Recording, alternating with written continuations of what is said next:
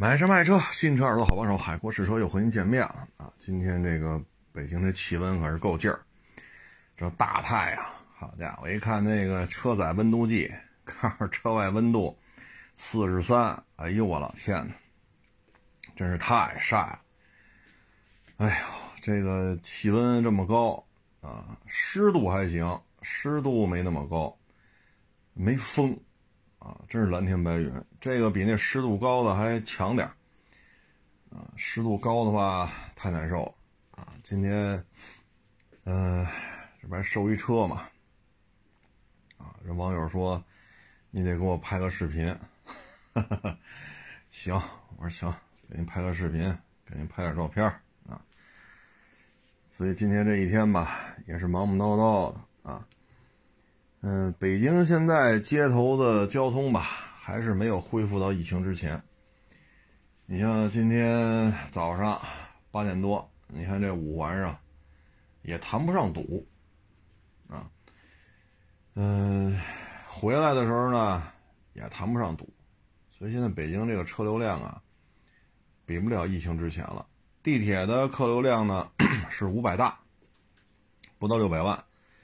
就是二十四小时的轨道交通运载人次啊，不到六百万。疫情之前呢，都是一千多万啊，所以现在，哎，整个北京的这个交通的流量，不论是公共交通还是开车，都感觉就是没有恢复到一九年啊。所以现在这个，你比如我们那儿，我们边上一大停车场。大停车场呢，原来都是这边一出一进，那边一出一进，啊，也就是两个出口，两个入口。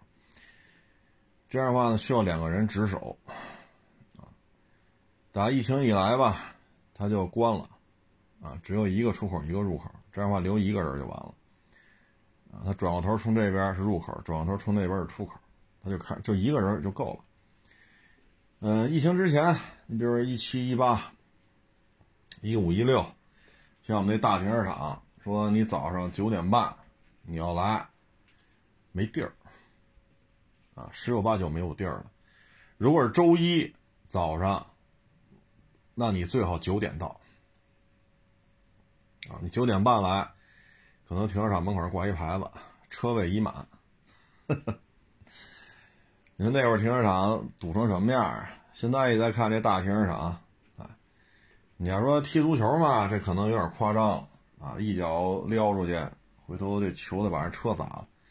但是打个篮球啊，啊，打个排球啊，打个羽毛球啊，这没问题啊！随时随地你能找出一块来说，这周围啊二三十个车位，一辆车都没有啊！如果像这天儿啊，你扛得住这么热啊，你就可以打羽毛球，因为没风，所以车市的这种冷清啊。确实不一样，啊，嗯，包括我们这边像很多汽车产业链的配套的商户都不干了。你比如包真皮的，啊，你比如说这个这个换灯的，啊，修轮毂的，换轮胎的，啊，有很多都不干了。包括原来我们车市里边，你看那擦皮鞋的，啊，有那么四五个吧，啊，这个。得有四五十岁吧，啊，这得管人叫大姐了啊！每人背一个木箱子，拿个板凳儿，车市里转来转去的，擦鞋擦鞋啊，擦个鞋几块钱，就靠这个，人家每个月都能攒下小几千块钱了，啊，人家三四个人租一间十三四平方的，十三四、十四五个平方的这种平房。啊，人家三四个人租一间房子，大概一千二三、一千三四，每个人就合个三四百块钱啊，四百多块钱然后就自己做做着吃呗，啊，买点菜，买点米，自己弄米饭，自己炒个菜吃，啊，每天也能挣个一两百块钱，啊，这样每个月就这么下来攒啊，攒攒下的这个钱，攒个两三千，人跟这擦一年皮鞋。人拿回家去，三万块钱，累吗？也不累，背着他那擦皮鞋那箱子，左手拿一板凳儿，啊，您要擦呢，您坐这板凳上，他蹲在边上给你擦。你看，现在都没有了，都没有了啊。所以这种车市啊，这个萧条啊，包括我们主要来周边这做物流的，现在很多物流公司也都没了也不知道这些公司跑哪儿了。这一看就没什么活了呗，因为车行收车卖车的频率都下来了，四 S 店的销售量也下来了。对于物流的需求也下来了，啊，所以这就是车市的现状嘛，啊，今天贼拉的热，好家伙，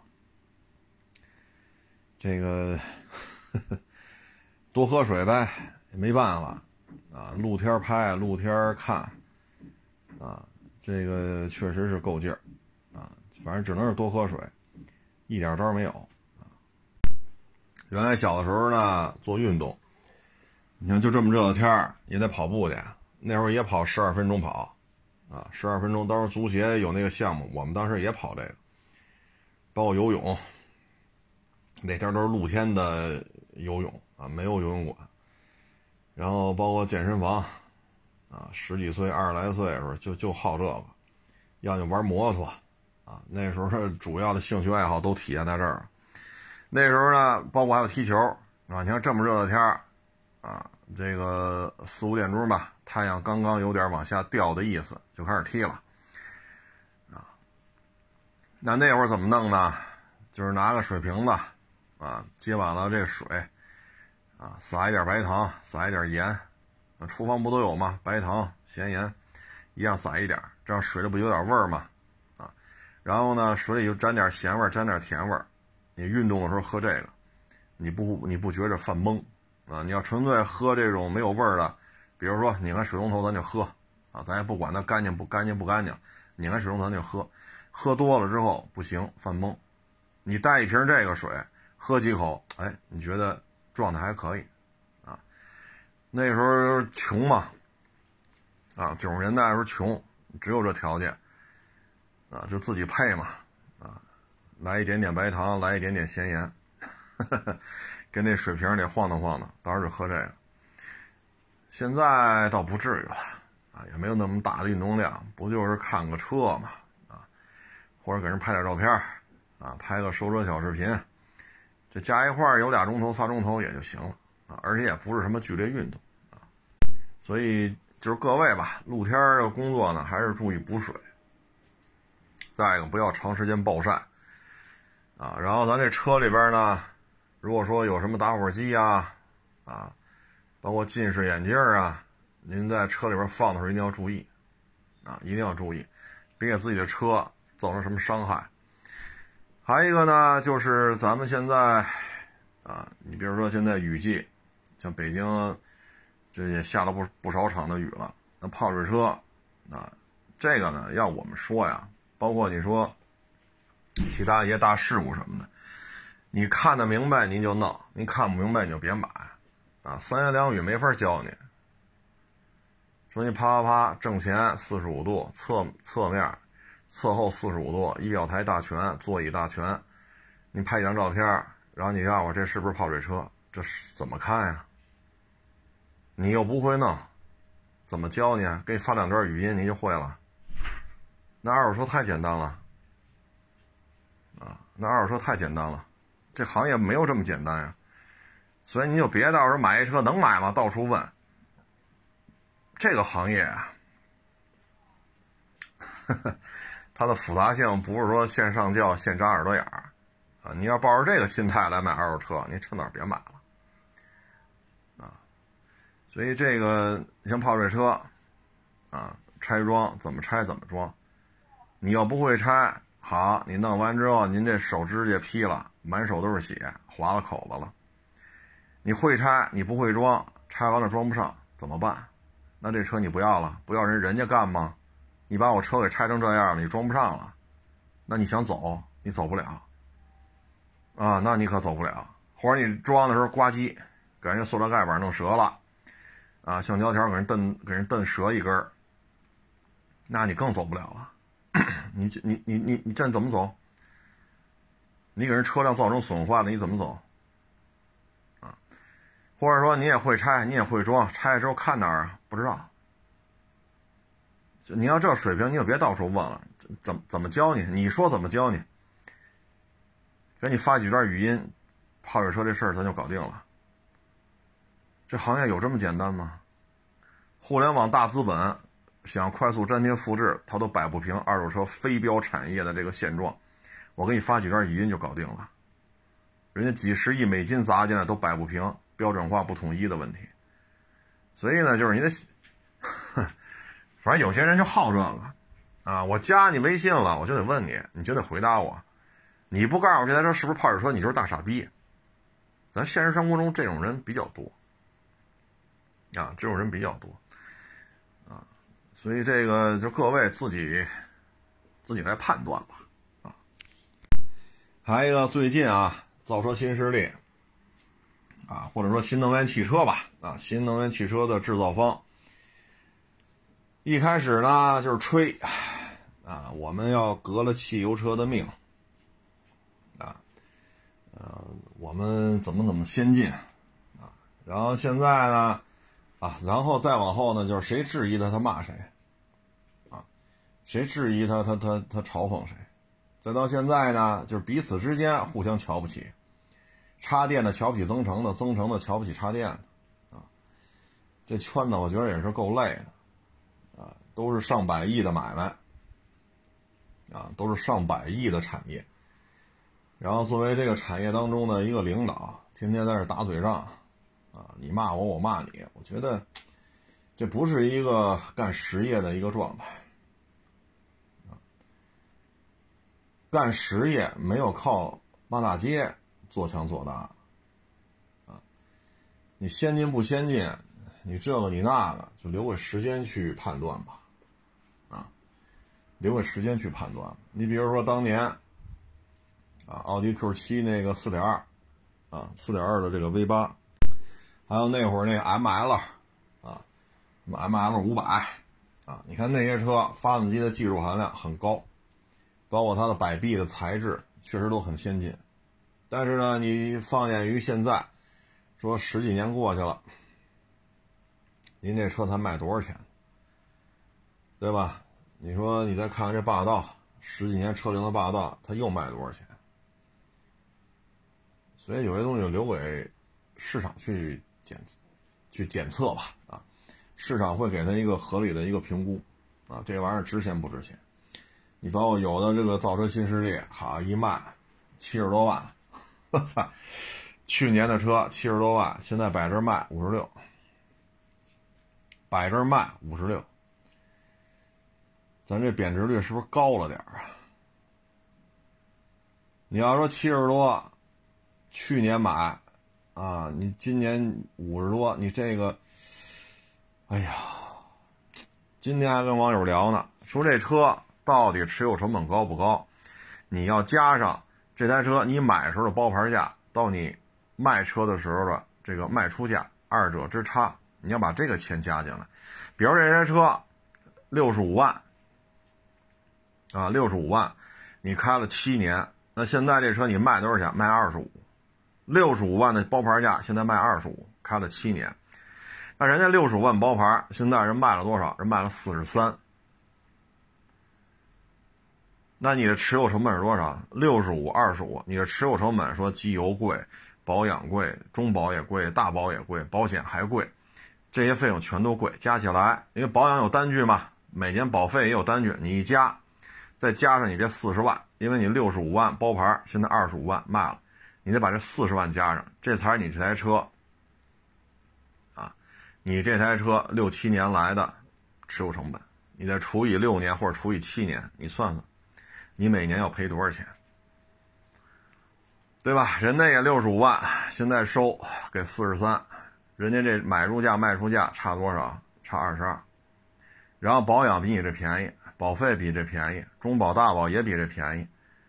然后人家中保、小保、大保所有的保养费用，所有的啊加一块保费加一块再加上这二十三万，啊六六十五四十三啊二十二万，再加上二十二万。再除以这六七年，这才叫你每年的持有成本，哈哈，这才叫你的持有。今天网友来跟我聊这事儿那什么叫保值啊？什么叫持有成本？电话一响，又忘了说到哪儿了。就是现在啊，造这新能源汽车的，这个骂大街已经成为常态了啊！这是过去可真是看不到这种景象。你比如说奔驰、宝马，人家的互动啊，都是 彬彬有礼啊。就是比如奔驰、宝马是吧？他们之间就是感谢。呃，一路有你的追随啊，我能保持汽车发明者的领先优势。那个呢，就是说了，因为有你，所以我可以做得更强。你看人家两个品牌之间，人没有骂大街啊，你傻叉，我傻叉，哎呦我去，一个一个的，好歹也都是大学毕业的，是不是？这学历也都挺挺正经的，这怎么说话就成这样？我感觉就是什么呢？市场份额就这么大。咱们国家三亿辆或者四亿辆在公安部门备案的机动车啊，这就很宽泛了啊！大卡车、公交车、集装箱车啊，什么挖掘机啊、摩托车啊，这都算，包括电动汽车都算啊，一共三到四亿。然后电动汽车只有几百万辆，但是呢，这又扎了钱了，对吧？我用人家风投了，我这个 得给人回报。然后我这买卖做了几年了，年年亏，月月亏，天天亏，每年都在亏，财务报表不能让别人看啊。嗯，我再不弄出点动静来，我这股票价格就下来了，对吧？股价一下来，这怎么这哪行啊？我还拿这股票期权还跟这儿招贤纳士，对吧？那怎么保持这新鲜热度啊？那就各种炒作吧，啊啊，什么几百万呐？啊什么 这那个呀？哎呀，这感觉就是网红那套玩法。我现在感觉就是什么呢？这是一实业，对吧？咱这造汽车肯定是干实业的这种范畴之内，这应该算是实业啊。但是咱干实业，咱不能靠骂大街过日子吧？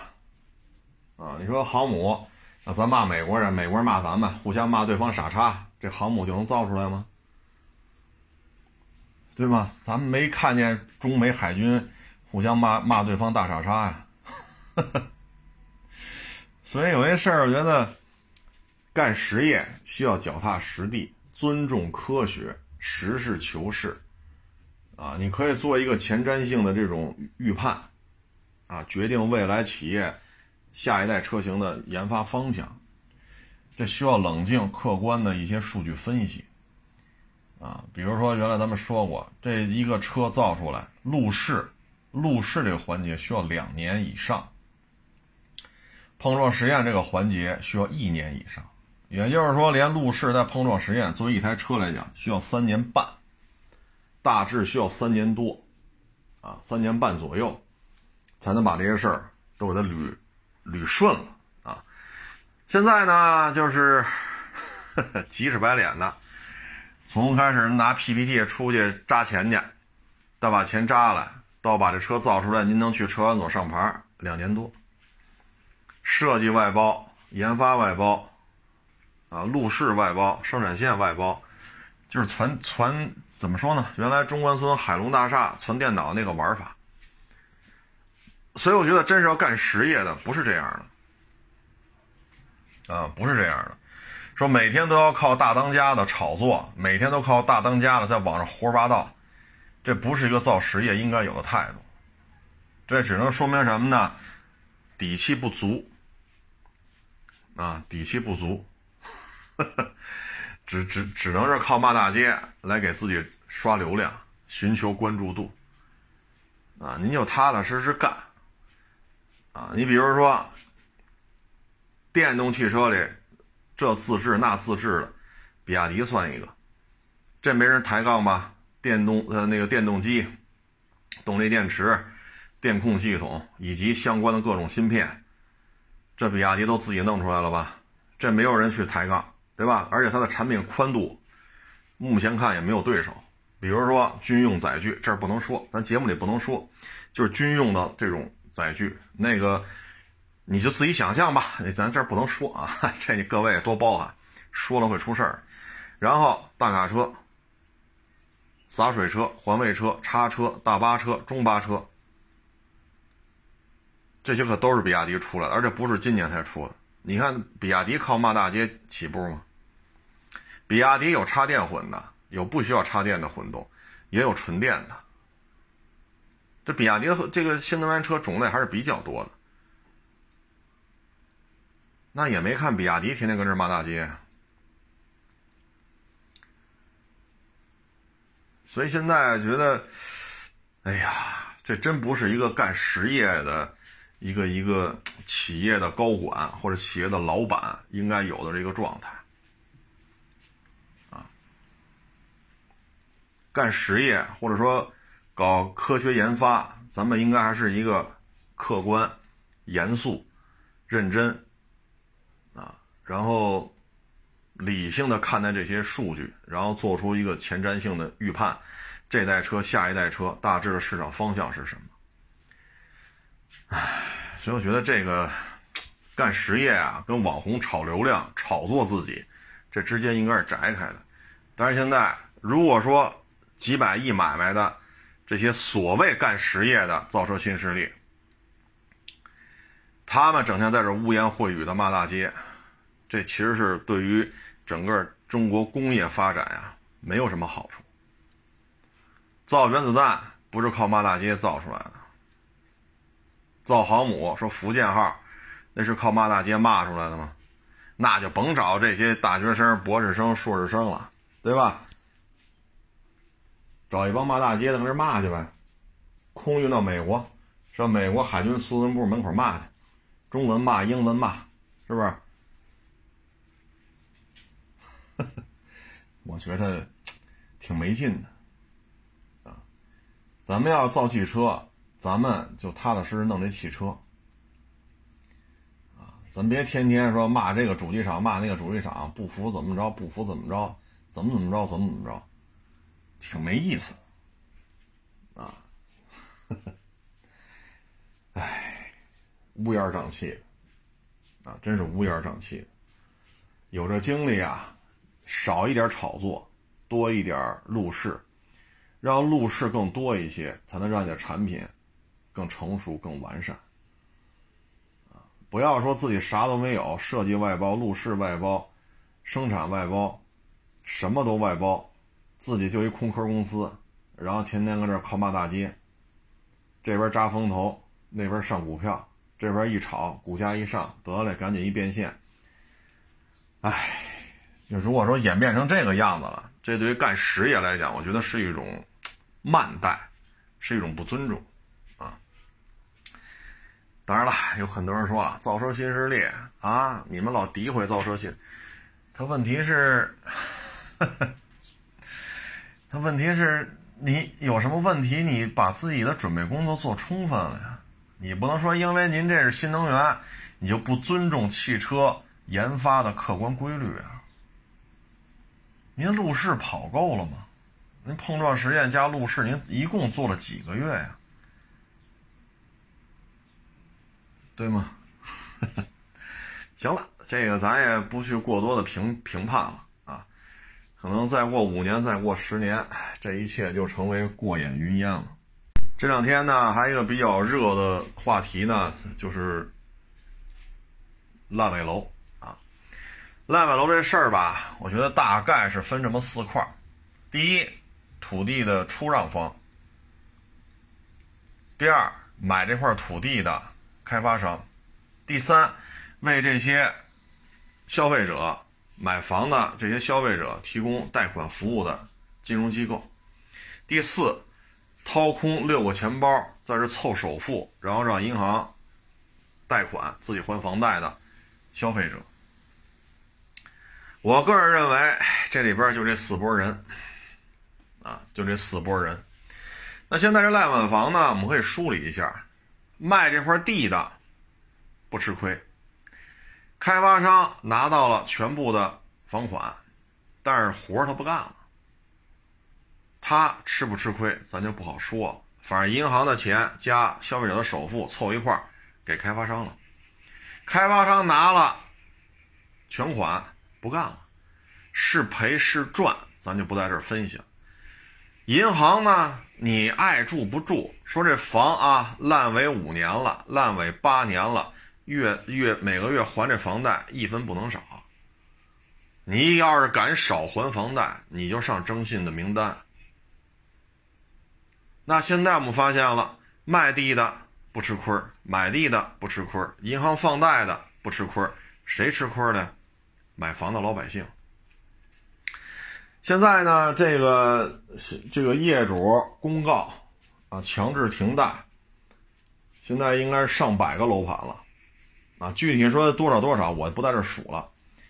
咱就这么说，一百个楼盘，每个楼盘就说一千套，咱别往多了说啊。说有的楼盘三千套，有的楼盘两，咱不说那三千、两千、五千、八千，咱按一千套算，一百个楼盘，一千套房子。这是多少呢？十万套，十万套就意味着十万个家庭，当然肯定不止，肯定不止，因为双方老人也凑钱了嘛，所以至少应该是二十万个家庭，啊，十万个家庭也好，二十万个家庭，这再放一边，那你这房子多少钱呢？对吧？一百个小区，一千套，您这十万套房子，每套房子按一百万算。您这多少钱？如果说这些楼盘全都不还贷了，你作为银行来讲，你像这房子啊，比如说他买一二手房，说这房子一千万啊，咱掏了七百万，剩下三百万还这个房贷，说还不上了啊，三个月过去了没还，又给你三个月还没还，再来三个月法院见了。对吧？这期间律师啊、银行也找来，咱确实还不上了，卖也没卖掉，那就拍卖吧。这还有个房可以卖，对吧？你甭管里边装修怎么样啊，有没有家具啊，这不重要，这房子在。但是作为这些烂尾房来讲，很多这房子，比如说十七层的大塔楼，它没盖完，你卖什么？这房子还是空气呢，你怎么卖？有的房子封顶了，就一主体框架，没有电梯，没有水，没有电，没有窗户，没有门，没有暖气，没有煤气，这房子怎么卖？作为银行来讲，这资产没法处置。你说你买一楼房，这楼多高？十七层，你要买那十六层，那怎么看？你爬上去，没电梯，没自来水，没有暖气，没有煤气，没有暖气，没有门，没有窗户，这房子能卖出去吗？都做甩手掌柜的，那现在这个问题越积越大。一百个楼盘，一千套房子，这就是十万套，这就意味着十万个家庭或者二十万个家庭。那这些都不还贷了，对银行来讲，这是要这是要出事儿的。比如说我这个某某区啊，我这区开一楼盘，那我这银行这个我作为主要的金融提服务提供商。这一套房子是吧？这个一千套房子，它分期可能有九百套，九百套都是我做的。现在九百套一分都不还了。作为银行来讲，年底了，这账怎么做？应收账款，还是计提坏账？你现在说起，你可以起诉，这人都在呢，身份证都有，起诉吧。这个一次两次行，数多了就不行。这里边呢，我觉得问题就是什么呢？说卖地这没事儿，对吧？卖地没事儿，开发商买地也没事儿，这都没有什么这个那个的。现在招拍挂这个已经很科学、很严谨了，但是问题出在哪儿？就是我们现在是卖楼花儿啊，说封顶了才能卖，行，他就封一顶，啥也没有，对吗？啥也没有。封顶了吗？封顶了，十七层盖盖到十七层，二十五层盖到二十五层了，楼顶那盖盖上了呀，那确实封顶了。有电梯吗？没有，自来水、暖气、煤气、窗户、门、小区绿化、地下车库，呃，这个围墙，啊，小区道路，监控，什么都没有。那这房子，我们这个现有的制度是不是应该做些调整啊？再一个，你银行，啊，你是否起到了一个监管的作用？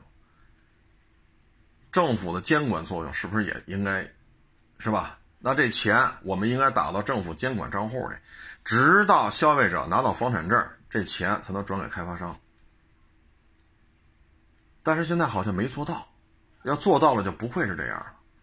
所以我觉得呢，就是卖楼花这事儿，说封顶，我觉得不能作为把监管资金转给开发商的一个唯一的一个要件它应该多增加一些。我个人认为就是什么呀？买房一方验收了，他收房了，然后房产证拿到了，政府和银行再把这个房子的款项给他。那你说我这我得搭多少钱？那您没这没这资金量，您就别干房地产。咱不是说弄个三轮车，弄个饼铛，咱门口摊煎饼去，对吧？就这个三轮车、饼铛、小玻璃罩子，弄点酱是吧？弄点鸡蛋，咱这我往多了说，三千块钱够了。所以现行这个制度确实是有问题的。你在房价绷不住了，经济下行了，你在这些因素搅和在一块儿的时候。就会发现，咱们这个，你会发现这里边会出现这种资金链断裂。那这里边最无辜的是谁？最弱势的是谁？最无辜、最弱势的就是这些消费者，对吗？最无辜、最弱势的就是他们。那你现在你这么一弄，是不是让最弱势的、最无助的，唉？最无辜的消费者来承担这一切后果，那银行是不是也有责任呢？资金监管这一块儿，包括你卖地的这一方，这块地就是你当地的，你当地地面上出这么一档子事儿，你自从自始自自始至终的这个监管作用起到了。如果这个事情蔓延开来，这个怎么说呢？现在已经上百个楼盘了。这种事情会越来越多的。如果这个事情发生了，这就意味着现在是下半年，对吧？就意味着下半年 这经济的状态会是一个什么样呢？现在这个地方财政本身就比较吃紧，为什么呢？要这么卖地呢？就因为财政吃紧，企业也好，个人也好，现在收入都下降。收入都下降，各行现在也就是做核酸呀、做疫苗啊，是吧？可能也就是这个还行，其他的都不行。那都不行，作为这一块的地方政府来讲，他所能收到的这些费用也会降低。而防疫带来大量的支出，支出在增加，收入在下降。那现在怎么办？就是卖地。可是卖完地之后，如果说出现这种情况了，那谁也不会去买新房了。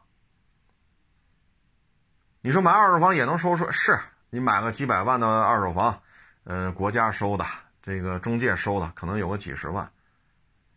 但是你和卖地相比，这个收入就很低了。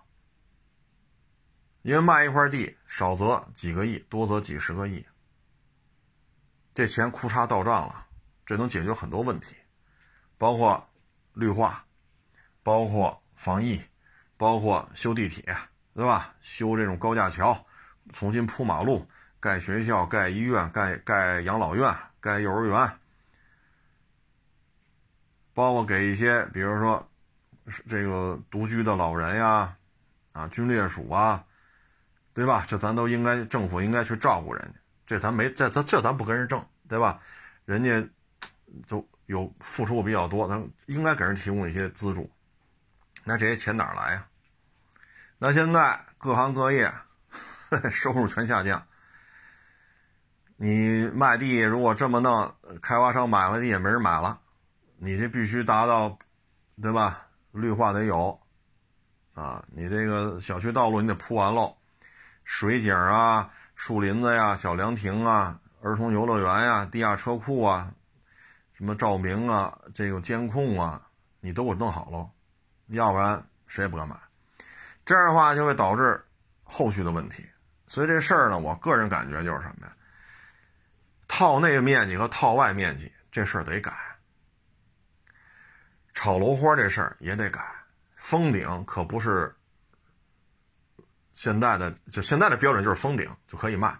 我觉得这应该改，改成什么？消费者收房了，签字画押了，这房我认可，我收了，然后办下房产证之后，消费者和银行凑一块的购房全款才能转给开发商，而在这期间是不应该收房贷的，否则的话，最弱势、最无助的消费者承担了所有的后果。一起两起还好，你现在上百个楼盘都这样。咱刚才说了一千套房子一个楼盘，一百套一一百个楼盘一千套房子，这就是十万套。十万套房子如果全都停贷，银行受得了吗？你说你拍卖，电梯没有，自来水没有，暖气没有，怎么拍卖？窗户没有，门没有。没水、没电、没有煤气、没有暖气、没有电梯、没有门、没有玻璃、没有小区绿化，烂泥塘子一样，地下车库还没建呢，里边都是建筑垃圾，这房子谁接？哪个老百姓愿意法拍房买这个房回来住？这不是装修不装修的问题，你就没法弄这个啊！所以我觉得今年下半年可能主要解决的就是这些问题，包括那银行取不出钱来的问题，等等等等。所以今年下半年，甚至于到明年，啊，这个可能很多错综复杂吧。所以去年年底嘛，就听某专家说，今年下半年这疫情哭嚓就没了，然后经济哭嚓就好了。反正目前看，明年上半年能够说大的数据啊，能有一些转变，这是可以期待的。啊！但是你现在解决这些楼盘的问题，你先解决这银行的问题。当然，这银行和这个楼盘烂尾之间没有什么必然的联系，那是那银行的资金监管的问题，这是开发商资金监管的问题。这两者之间没有什么划等号啊，就是各自都出了一些问题。所以这个事情必须得解决，不解决肯定不行。这么多，现在得上百个楼盘了，你要照这么下去，多少套房子断供？这一弄，如果说几万套、几十万套房子断供，这银行就扛不住的啊！银行是扛不住的，所以这个问题得解决啊！不解决，这么下去，全都受影响啊！哎，反正现在就是扛着呗啊！各家有各家难念的经啊，就看谁先崩了啊！你看日本。啊，汇率的问题，国债的问题，啊，外汇储备的问题，进口逆差的问题，啊，这是日本的问题。美国也是通货膨胀，啊，自由美利坚枪击每一天，天天叮当五四拿着枪嘟嘟嘟嘟天天打，啊，现在这也就是刚下半年刚开始嘛，七月中旬，大家可以上网查查美利坚枪击案都死了多少人了，啊，一个步兵师都不止了啊。唉，咱们这边的好处是什么呢？首先，疫情没有那么泛滥，啊，咱们这边也 也没有战争，也没说吸毒合法，啊，也没有说枪击每一天，所以呢，平心静气坐下来，得把这些问题解决。否则的话，你说拉动内需，这十万套房子，就是一百个小区，每个小区一千套，十万套房子，二十万个家庭，那这些人还有消费的欲望吗？还有消费的欲望吗？那我们要拉动内需，我们这些问题必须得解决呀，包括那个存款取不出来的问题。你说怎么刺激内需，怎么内循环？这都是需要解决的。但是好歹呢，大的局势还可以啊。然后咱们的出口，包括芯片，现在 现在咱们芯片进口量的减少，要减少的这个额度啊，跟去年同期相比。数以亿计的减少，就是芯片进口。相反呢，芯片大规模出口，所以现在芯片进入白菜价的这个状态应该指日可待了。所以这都是好事儿啊，包括大航母啊，零零三现在也跟那儿溜达呢啊。再有个两年，应该差不多了啊。包括隐形的舰载战斗机、固定翼的舰载预警机啊，包括更多的零七五，后续有可能零七六，所以这些问题呢，在大的形势之下，踏踏实实想想辙，给它解决。啊，否则的话，你再说扩大内需，啊，包括你这个地方财政说通过卖地来补一补资金流，你怎么补？现在很多地方土地拍卖，只有当地的国企接一下，其他的开发商都不接了。所以这个，嗨，相信会解决的吧。所以之前咱们节目当中已经有很多期都在说，要买你就买个二手房吧。